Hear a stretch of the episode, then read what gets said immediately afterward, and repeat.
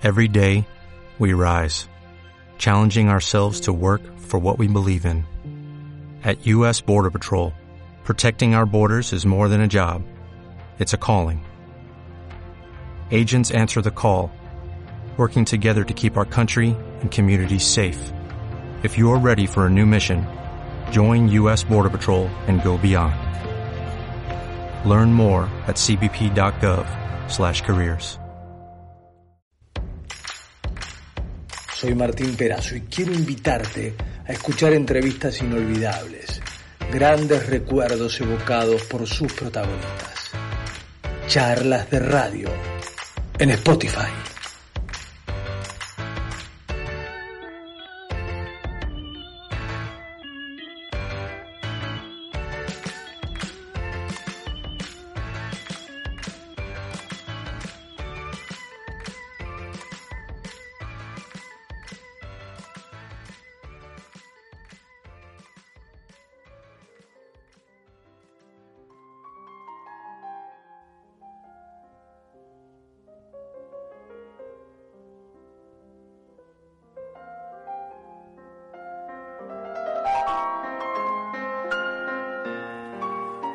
Con esta música que, que nos aploma, que nos tranquiliza, Calma la fiera. quizá que nos inspira, tiene que ver con el entrevistado de la música, porque sabemos que es el estilo de música que a él también le despierta ciertas musas a la hora de, de escribir, que también lo hace. Eduardo Sacheri, bienvenido al show de La Oral Deportiva. Acá te saludamos, mi nombre es Martín Perazo, estoy muy bien acompañado en una mesa bien futbolera para hablar un ratito con vos que también sos bien futbolero. ¿Cómo te va, Eduardo? Hola Martín, buenas tardes, espero que estés muy bien. Bueno, ¿la pegamos con la música? Sí, sí, sí, ahí el, el pianito clásico está muy bien, pero cuando escribo, escucho música clásica, así que, es más, te corte muy de escribir, mira Martín, dentro de- Ay, Mira, eh, eh, sabés que lo había leído esto, pero ¿lo usás como una práctica permanente o, por ahí pones otro otro estilo? ¿O cuando, cuando Sachiri escribe hay música clásica de fondo? Mira, en general pongo música clásica. Sí, sí, es, es habitual, viste, aparte ahora que, que uno tiene mil fuentes como para tener música todo el tiempo sin preocuparte de andar eligiéndola, elijo música clásica porque mi vieja la escuchaba cuando yo era chico y es como, como el fondo hogareño, viste, de segundo plano que, que, que siempre me viene bien. Yo solo, eh, porque acá en mi casa, mis hijos, mi mujer, nada de música clásica, pero bueno, Claro. para el laburo me viene bien. Estamos hablando con Eduardo Sachiri, nada más y nada menos. Bien futbolero, bien del rojo. Eh, ¿De qué jugabas, Eduardo? No, no, pará, ¿por qué el, el pretérito imperfecto? ¿Por qué jugaba? Juego. Que- que- que es verdad. Se rompió la pandemia, ¿viste? Eh, no, no me voy a hacer el pendejo con vos, yo tengo 43, vos no tenés mucho más que yo, pero yo yo me retiré, yo colgué los botines porque cuando me pasan los pibes, me vuelvo loco, apunto a las rodillas y digo, no, por bien del rival de turno, dejo de jugar. ¿Vos seguís Ah, jugando? la famosa venganza del veterano. o sea, vos- no, Exacto. yo sigo jugando, horriblemente mal, como toda la vida, pero pero sigo jugando. Juego de cinco, juego, juego de mediocampista central, un, un volante de recuperación. Lo mío es recuperar y entregar a los que saben. Pero eso me obliga a, a mantener eh, el estado atlético, porque este, se corre mucho ahí, se corre mucho, inútilmente muchas veces, pero, pero es donde más me gusta jugar. ¿no? Imagino que habrás soñado toda la vida con ser Marangoni, pero terminaste siendo Nico Domingo. Eh, bueno, mira, si te contesto que sí, Nico Domingo me escucha, me va a venir a buscar a mi casa y llevarme la cara de, de ese dedo. ¿viste? No, pero por el estilo, eh, ese ese Ponele, sí, eh, eh, claro, ponele una, una mezcla de Nico Domingo y, y el peor Junta, este, y, y bueno, y, y ahí da por resultados a Cherry. Pero bueno, este, el, el empuje, el deseo es el mismo, la calidad es lo que cambia. Claro, y, y Independiente eh, gira, vira en derredor de un montón de, de tus cuentos, de tus historias o, de tus notas. Eh, es una, una pasión casi indescriptible, ¿o no? Y mira, son esos amores que, te acompañan desde que sos muy chiquito. Eh, en mi caso, los futboleros nos dividimos entre los que heredamos el club y los que lo eligieron en algún momento de la niñez o de la adolescencia. Eh, en mi caso lo heredé de, mi papá y, y entonces, claro, está como, como absolutamente tejido al amor por mi viejo y a, y a descubrir el fútbol propiamente dicho y a empezar a jugarlo y a empezar a verlo eh, las poquitas veces que lo pudiera ver a la cancha, verlo por tele, escuchar la radio. Eh, y sigue ahí absolutamente tejido ahora con mis hijos. Eh, viste, de modo que... Ah, mira, todos del rojo. Todos del rojo, sí, sí, sí. Digamos, con mis hijos hice lo mismo que hizo mi papá conmigo, viste. Hmm. Eh, asumirlo como, bueno, en esta casa somos independientes, este, que quede claro, pasemos otro tema y, así funciona, Bueno, eh, aquel que, que más o menos te conoce, que, que te ha leído y que estudia tu historia, sabe que que tu viejo se fue cuando vos eras muy pibito, cuando tenías 10 años, que tenías un lazo muy profundo, y, esa obra maestra eh, la documentaste, la documentaste en un pedacito que quiero que, que escuche la gente, porque vos ya lo escuchaste, pero aquellos que no lo escucharon, que sepan de qué estamos hablando. Pero mi debilidad no tiene que ser ingratitud, por eso, gracias señor Pastoriza, por ese campeonato de leyenda que me dio la oportunidad de dar la última vuelta olímpica con mi viejo sobre la mesa del comedor, mientras él le hacía las últimas gambetas a la muerte. Ya ve que no es porque sí, que usted se muere y yo me acuerdo de estas cosas. Será más bien que Independiente es un puente que perpetuamente me conduce hacia mi viejo. Y bueno, usted siempre estuvo parado en ese puente. Así que gracias, señor Pastoriza Gracias y hasta siempre. Qué lindo cuento para un ídolo absoluto de, de, Independiente como el señor Pastoriza, que era un señor jugando y dirigiendo, pero eh, qué bien lo pintaste, ¿no? Eh, eh, ese campeonato será imborrable. Sí, de una época imborrable además, ¿viste? Porque ese Independiente de ese periodo, ponerle 73, 78, fue realmente eh, impresionante. Lo que lo que logró Independiente, cuatro libertadores consecutivas, eh, ese ese torneo nacional con todo en contra definido en, enero del 78, que terminó en el 77, este, allá en Córdoba,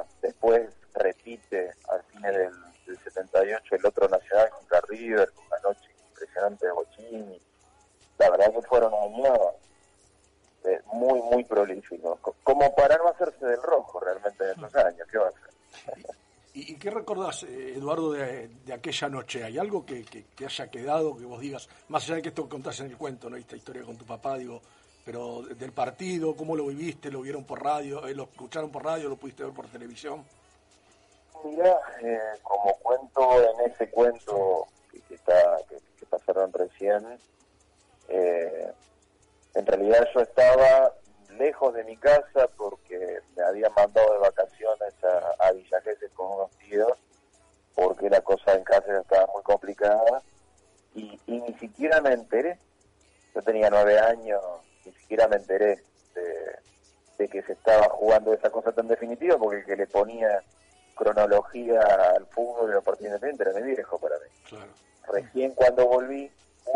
después, eh, mi viejo me había preparado todos los recortes de los diarios, de la revista, este, sobre la mesa precisamente para que, ya que no lo habíamos podido compartir en vivo, eh, lo compartimos después repasando recorte por recorte de, de lo que fue esos años, que fue, como te digo, una manera en diferido, pero pero pero hermosa para, para que fuera nuestro último campeonato compartido. Contale a Rubén que hay una bolsita verde que tiene todos esos recuerdos y que por ahora sigue cerrada.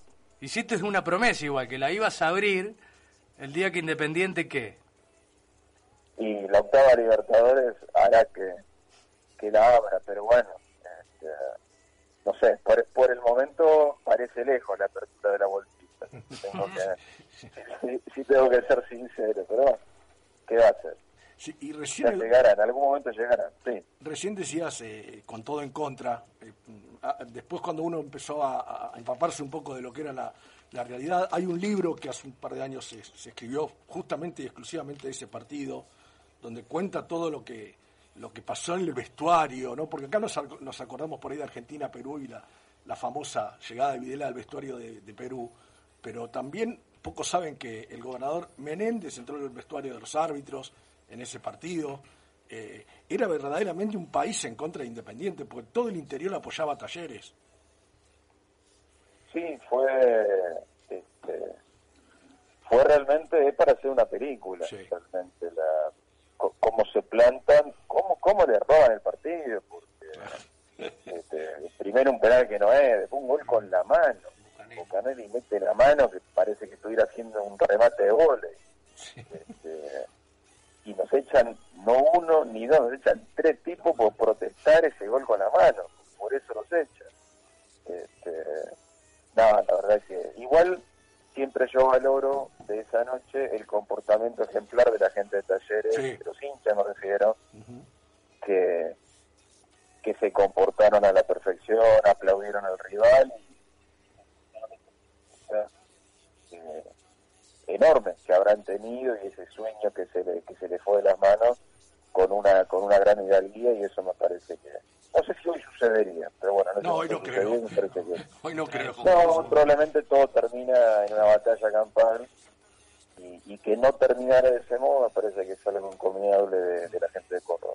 Bueno parece eh, un partido de, un cuento tuyo parece un partido de, de película y, tus cuentos eh, son muy grandes dentro de, del futbolero común. Yo recuerdo que eh, estudié periodismo en la década del, 90 y, para aquellos que estudiábamos periodismo no leer a Sacheri era, era un sacrilegio.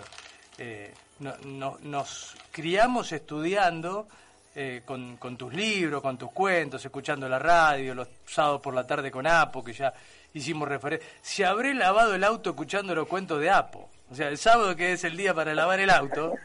Y, me ha pasado también, recuerdo, de por ahí tener que ir a la casa de alguien y, llegar a la casa de alguien. El cuento no terminaba y uno no se bajaba. Paraba el auto, quedaba adentro hasta que el cuento terminara, porque había cuentos que duraban 10 minutos, 11, había algunos larguitos, ¿no? Seguro. Y lo que pasa es que realmente me parece que ese programa de, de Alejandro Apo en los 90, todo con afecto, para muchos futboleros fue fue muy importante. Para, vos lo, decías desde el estudio, el, periodismo y estar ahí como, como arrancando la profesión, pero me parece en general para los futboleros fue como darle una vuelta de rosca de otra manera a, ese fútbol que amábamos todos y que nos nutría a todos, ese costado literario con, con los cuentos de Fontana Rosa, los cuentos de Soriano, un par de cuentos de Benedetti, o sea, lo que hizo Apo armando ese programa me parece que fue muy importante para para que todos nos nutriéramos también con ese con todo ese costado literario del fútbol que, que ahora ya lo tenemos incorporado por suerte y me parece que es una ganancia que hemos tenido. Sí, y apareciste tú, como diría Cacho Castaña, porque yo recuerdo de haber empezado a escuchar tus cuentos en La Voz de Apo y un día saliste entrevistado y de, eso no me olvido. Recuerdo la primera nota con Apo. Mirá vos, bueno, que de hecho yo le empecé a mandar los cuentos a Apo simplemente porque tenía un par de cuentos de fútbol escritos, lo escuchaba Apo y, tanto me insistieron la familia y los amigos que se los mandara que por eso se los llevé hasta la radio. Este, y nada de lo que pasó después con mi profesión de escritor hubiera pasado si no hubiera por eso, la verdad.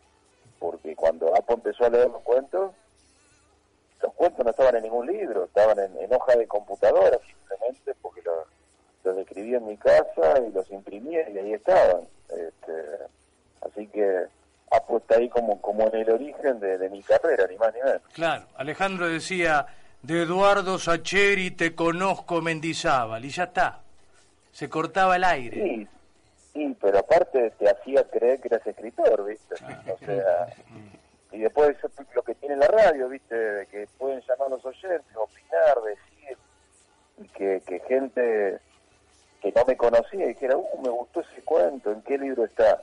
Hmm. Después dijera, no, ningún libro, uno que, lo, uno me lo dejó acá en la puerta.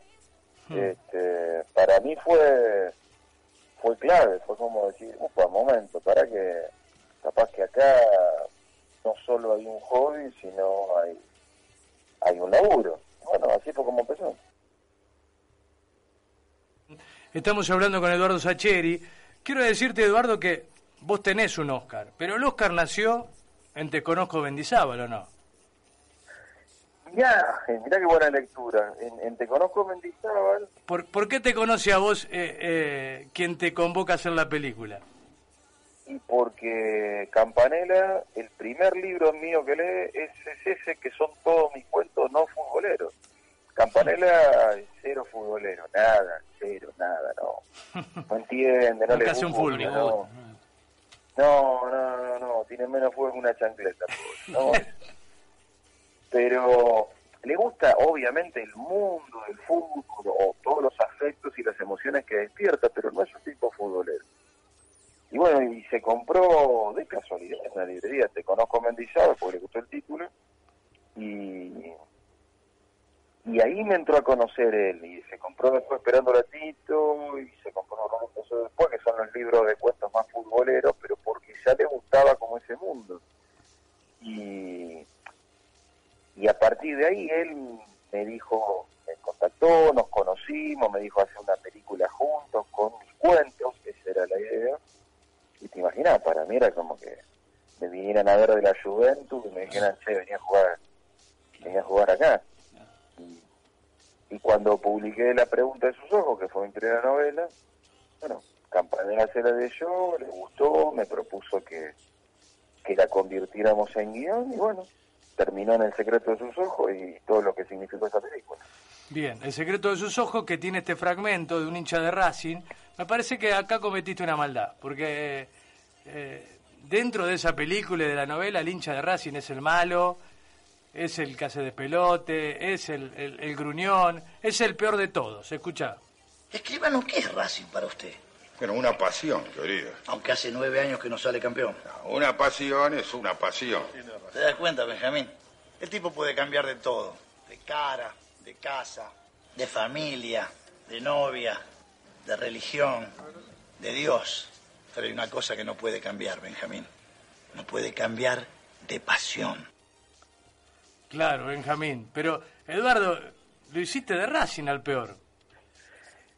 Mira, lo que pasa es que eh, veníamos barajando para la película, porque eso no está en el libro, eso lo tuve que, hacer específicamente para la película, para que después la, la historia se trasladara a cancha, la cancha Huracán y la persecución por la tribuna y toda esa escena antológica que armó Campanella en, el estadio. Pero barajando equipos, bueno, vimos una serie de motivos que tenía que ser hincha un equipo grande, el asesino, pero no podía ser de Boca por un motivo y no podía ser de River de otro motivo, y lo mismo con San Lorenzo. Y realmente enfrentado a la disyuntiva de hacerlo hincha de Independiente o hincha de Racing, ni loco te lo hincha de club. eso no, pero no no fue por agarrármela con Racing, sino por, por evitar que, que, el violador, el asesino, este, fuera de mi club. Esa, esa fue la razón defensiva del asunto. juro que esa es la verdad. Claro, algún hincha de Racing dirá, igual nosotros estamos en la película del Oscar mucho más que independiente, pero... Por eso, no, por eso, cada uno, bueno, es lo que tiene el fútbol, ¿viste? Uno se planta en un lugar y encuentra argumentos, siempre hay algún argumento como para legitimar donde uno se pone y está bien, es, es correcto. Eh, Eduardo, hay artistas en diferentes campos que adquieren un estilo con el paso del tiempo, pero que, por ejemplo, eh, siempre ven como que pueden perfeccionarse y miran y por allí buscan alguna referencia. Eh, yo no sé si en la literatura pasa tanto, pero en el caso de la literatura, ¿te ha pasado por este estilo de ver, por ejemplo, o leer cuentos de de Fontana Rosa, de Osvaldo Soriano, cuentos futboleros y decir, me gustaría escribir, aunque sea un poquito como estos, más allá de, de que el tiempo te fue dando tu estilo propio, ¿sirve de inspiración? Mira, no lo sé, yo creo que siempre sirve leer a los grandes, pero al mismo tiempo me parece que uno tiene que tratar de no imitarlos. Eh, Pero por una cuestión de que no te va a salir y uno se va a frustrar, ¿eh? Claro. No porque lo que uno haga sea mejor que lo que hacen los monstruos como Fontana Rosa o Soriano, no lo va a hacer. Pero me parece que si yo dijera, no, mira, voy a escribir con la con la grandiosa melancolía del penal más largo del mundo de Soriano ah, y no me va a salir. O voy a escribir con, con la algarabía y la locura de los hinchas de Central 19 de diciembre del 71 de Fontana Rosa, no me va a salir. Entonces, yo creo que, que es importantísimo leer a los grandes porque te nutren, porque te porque te alimentan y porque te agranda la cabeza el leer a, grandes autores y después hacer la tuya, pero hacer la tuya no porque sea mejor, sino porque es tuya. Y de costadito, eh, lo que leíste y lo que te hizo feliz con esos autores mejorará lo que vos haces. Ahora, ¿de qué manera? Medio mejor dejarlo en el misterio, me parece. y, ¿Y vos pensás que la gente lee más que de costumbre, lee menos hoy? Vos decís ahora en el contexto de la cuarentena y todo eso. En general, en general, digo, en estos tiempos. Ya, yo creo, no, no hay tanta gente que lea, pero pero este no hay tanta gente que lea, si lo hubiéramos hablado hace 20 años, capaz que te digo lo mismo, ¿eh? o sea, si uno mira las cifras de venta de libros, están medio estacionarias hace 30 años, o sea, es verdad que hace 50 la gente leía más, Sí. pero hace 30 que no leen. Eh, y hay un grupo de gente que lee, pero pero no es la mayoría y además probablemente toda la, la oferta de pantallas que uno tiene, viste que las plataformas y los, los teléfonos inteligentes y la, el streaming televisivo, tenés mil cosas, pero pero bueno, es una competencia dura la que enfrentan los libros. Pero bueno, ahí seguimos dando la batalla, ¿qué va a ser? Bueno, te quiero trasladar en el tiempo un par de décadas en la cancha de Independiente. Habrás visto más de un gol de él. Pero tu relación con la radio, ¿cuál es? Con la radio. Cu- ¿Cuál era tu relación de pibe? Mirá, eh, a- mientras pude, hasta que la tecnología me lo impidió, hasta cuando veía el partido por televisión, los escuchaba por radio. Porque ahora no se puede, visto, yo no lo sé hacer, pero a veces intento poner el relato radial con la tele y llega a cinco minutos antes más o menos el relato radial, pero digamos, a mí siempre me encantó la radio en general y la radio deportiva en particular. Y, y encima yo soy del 67, entre el Real Deportiva, el Gordo Muñoz y compañía, Mm. por un lado, y después lo que fuera en, en otro momento el equipo competencia, etcétera, por otro, fueron como para mí los dos grandes, digamos, las dos grandes ramas de que me educaron futbolísticamente a lo largo de mi vida, eso lo tengo clarísimo. Claro. E- Era, era mirar con los oídos, escuchar la radio. Sí, además era eh, toda la propia ceremonia de los domingos, cuando estaba mi viejo que estaba ahí con la boleta de Prode, pidiendo a ver si nos volvíamos millonarios, Claro. con el partido que estaban transmitiendo y, y- y las entradas de los otros estadios, viste, la, la chicharra de los goles en, otro, en, en otras canchas, y eso de que se resolviera toda la fecha de primera eh, en, en un domingo a la tarde tenía una magia súper particular y lo que te lo daba era la radio. Claro. los partidos no, no, no se daban por televisión y, y era la radio como mucho veía los goles en diferido en otro momento. Y, y- Pero y ahí eh, empezaste a, a imaginar cómo jugaba Bochini hasta que lo viste o, o directamente lo viste y te enamoraste del Bocha como jugador. no, primero fue, eh, eh, digamos, el enamorarme con la radio, con las notas de los diarios, con los, con los diagramitas que traía la revista Gráfico, la revista Goles, ponerle que te ponían el, el dibujito de los goles, de, cómo habían venido gambeteando gente, y te ponían ahí Bochini y, y- y la línea punteada de cómo llegaba, de, de cómo avanzaba. Eh, no, al Bocha tardé en verlo. tardé, digo, porque encima, mm, después que murió mi papá, hasta que empecé a ir solo a la cancha, bueno, este, tardé. Así que no lo vi tanto como, como me hubiera gustado al Boche. Y encima jugó en una época donde si bien hay mucho testimonio físico, no hay tanto como, como el que tenemos ahora, que, este, que ve a los jugadores poder reconstruir la historia de punta a punta. Con, con jugadores como el Bocha queda, queda un margen importante para, para el recuerdo o la imaginación. Reynoso, a Marangoni, tira Bocini. Marangoni va bien, Bocini, Bocini, Bocini, Bocini. Bocini que tocó. ¡Gol! ¡Gol! De Independiente Bocini. Independiente 2, Boca 1, Bocini. Quizás estuvieras ahí bajando esa tribuna abarrotada de pasión después de esa vez que la picó el bocha ante Gatti, ¿no? Ah, esa, esa no estuvo, esa no estuvo. Pero, ¿cómo jugaba ese muchacho? ¿Cómo jugaba ese muchacho? Ustedes me quieren amargar el sábado tarde. pero- No, yo sé que en un rato vas a mirar Barcelona-Mallorca, estás un poco más lejos de- de- del boche y la pasión, pero algo va a haber hoy a la tarde por lo menos.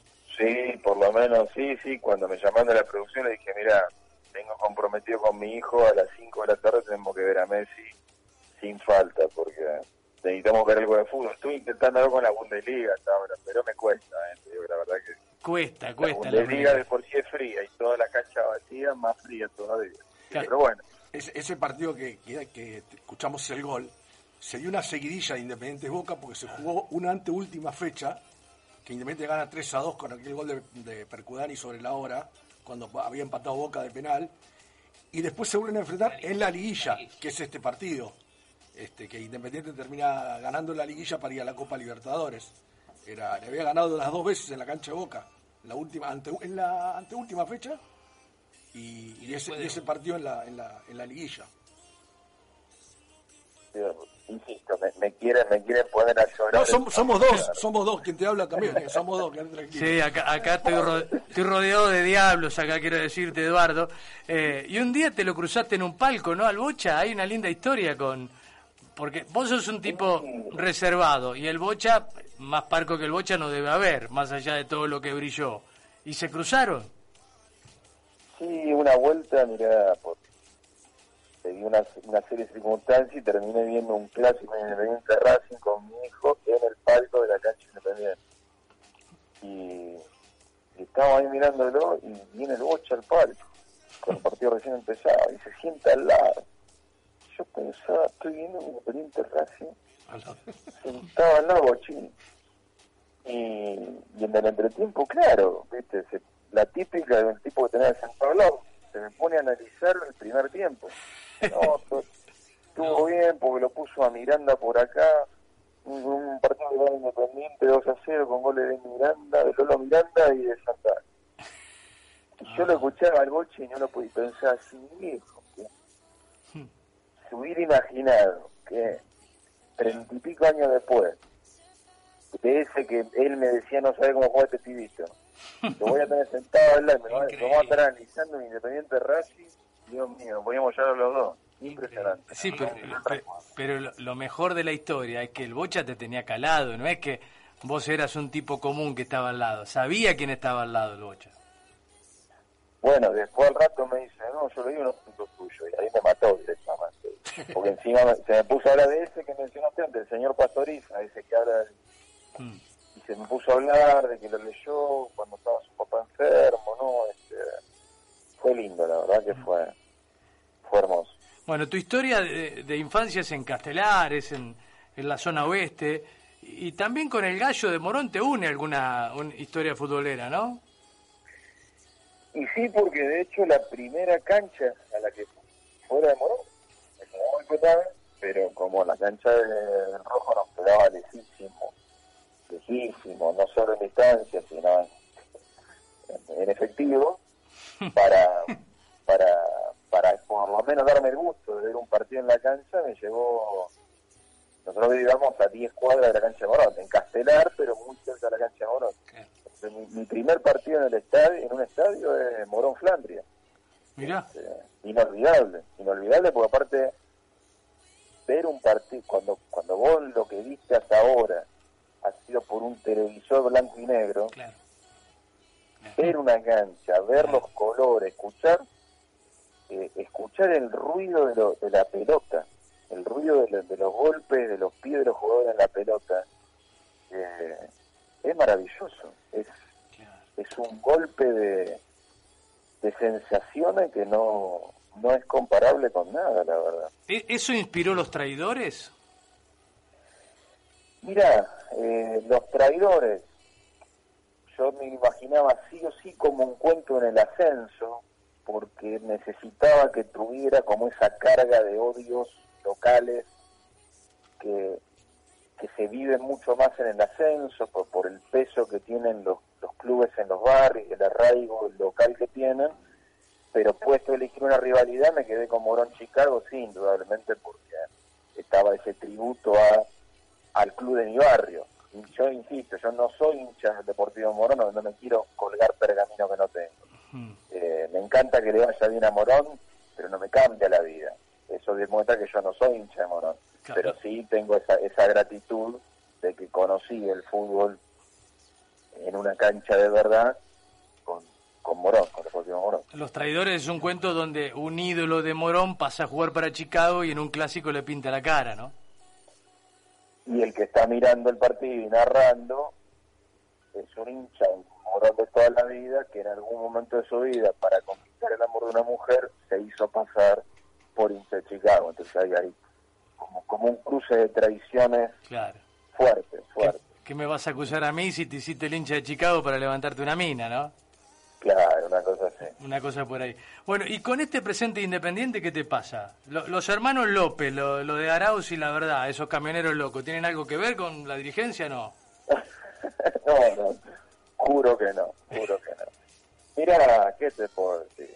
Yo trato de no, de no hablar mucho de, del día a día de Independiente, porque no soy más que un socio que, que paga la cuota y va a la cancha, o sea, no, no tengo información privilegiada ni ningún conocimiento tampoco, ¿viste? Porque hay gente que, que conoce administrar clubes, yo no tengo ni idea.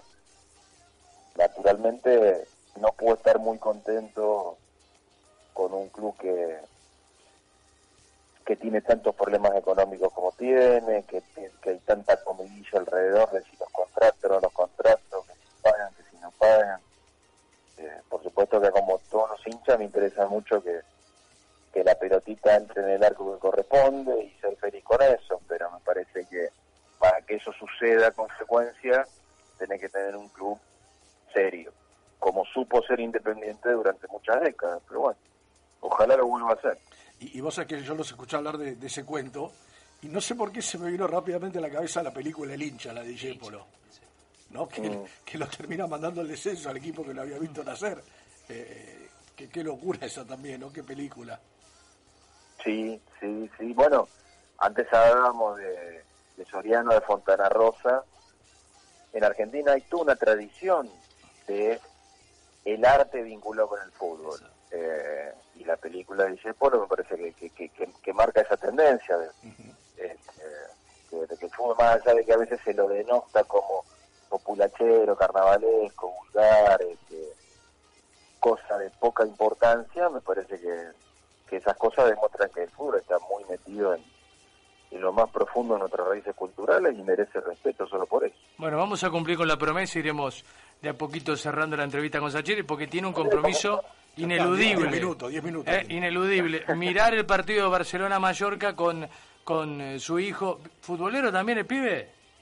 Sí, muy futbolero, muy futbolero. Sí, ahora a la cancha se nos sumó mi hija. Ajá. En los últimos años, viste que ahora las chicas están mucho más metidas también, por suerte, en el mundo del fútbol. Pero, Claro. pero con el con el varón, este, su primera vez en la cancha fue en 2002, tenía cinco años. Yo lo llevé por primera vez un amistoso Independiente Libertad de Paraguay, cuando estaba recién armado el equipo que había armado Greenback para el Toro Gallego, el equipo que sale campeón después, unos meses, unos meses más adelante. Y de ahí no paramos, a la cancha, a la cancha siempre, salvo, salvo ahora en tiempos de pandemia, esperemos poder volver pronto. Bueno, me, me queda, me queda una, una pendiente. eh, En realidad son dos. Voy a cerrar con Metegol, esa película maravillosa que, que, que despierta eh, la misma admiración en un nene que en un grande, y eso no, no lo consigue cualquiera. Pero tengo varios colegas amigos de Independiente que me dicen, pregúntale qué sintió cuando Marangoni se fue a Boca. Ah, me sentí tristísimo, pero quiero ser justo y también decir que eh, alguna vez han dicho que Marangoni se fue porque Independiente ya no lo quería. O sea, y si es así, es respetable. Quiero decir, eh, los hinchas mm, nos movemos absolutamente desde el amor y desde, y desde la pasión. Pero los muchachos que juegan es su trabajo. Entonces, me parece que mi primera reacción es cómo te vas a ir a Boca. Cada vez que escucho el nombre Marangoni, es ¿cómo, cómo te fuiste a Boca. Pero después digo, y habría, habría que hablar con el interesado también. De hecho, yo a Maranga no lo conozco. Si alguna vez me lo llevo a cruzar, no sé si me animaré. Pero, pero si, si logro vencer mi timidez en una de esas, me gustaría escuchar su versión de las Es cosas. que, ¿sabés qué pasa, Eduardo? Creo que Marangoni, y me llama mucho la atención, porque es un caballero, eh, haya cometido el error que cometen muchos jugadores, que es en un momento de decir, voy a terminar mi carrera acá, no me voy nunca a Independiente, una cosa así había dicho, y yo creo que eso es lo que Claro. termina, termina un poco eno- enojando a la gente, y que el que se lo lleve fue el Pato Pastoriza, eh, que casi llega al bocha también. ¿Te acordás la famosa tapa del gráfico? Uh, a ver, me bajó la presión. Eh, y, y Metegol, de, de dónde sale? ¿Cómo se logra eh, esa obra? Que al igual que muchos cuentos tuyos, eh, lo hablaba ayer con, con, con un amigo que, que me contaba que al leer Lo raro empezó después, eh, se moría de risa en- la cama con la mujer durmiendo y hasta la despertó para contarle una parte, un fragmento del cuento.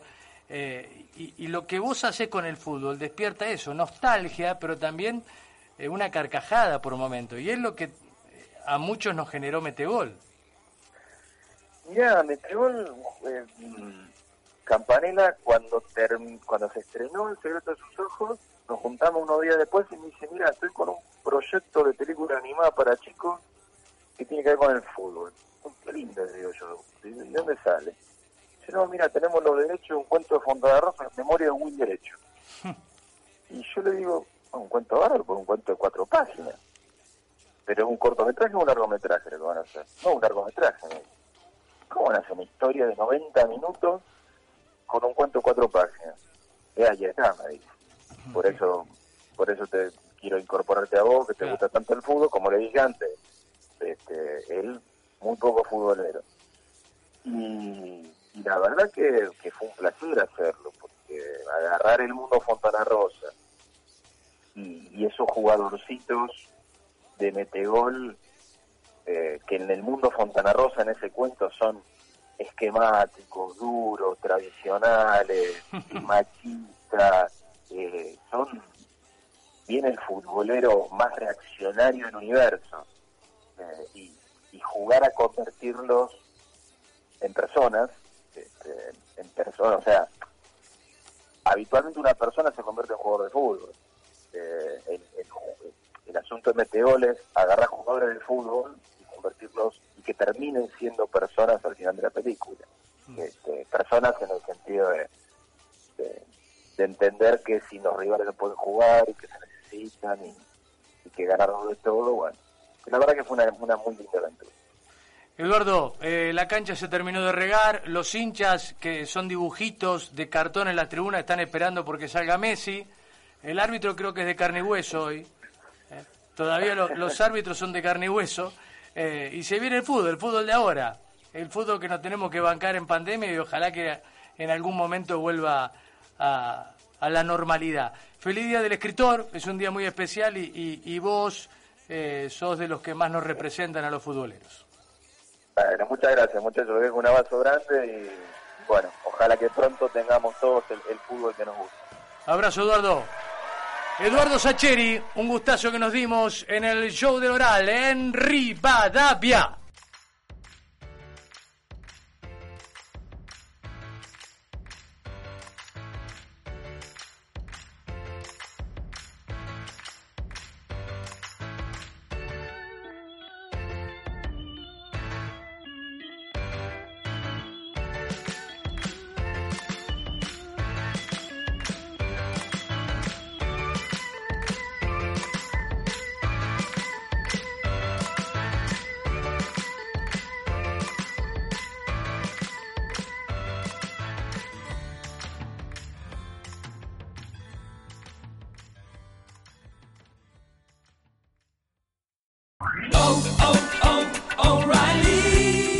¿Necesitas ayuda? En O'Reilly Auto Parts te ayudamos. ¿Necesitas algún consejo? Te aconsejamos. Nuestros profesionales en autopartes están siempre disponibles para ayudarte a encontrar lo que necesites. Excelente servicio al cliente es solo una de las ventajas que ofrece O'Reilly Auto Parts. Los profesionales en autopartes. Oh, oh, oh, O'Reilly Auto Parts.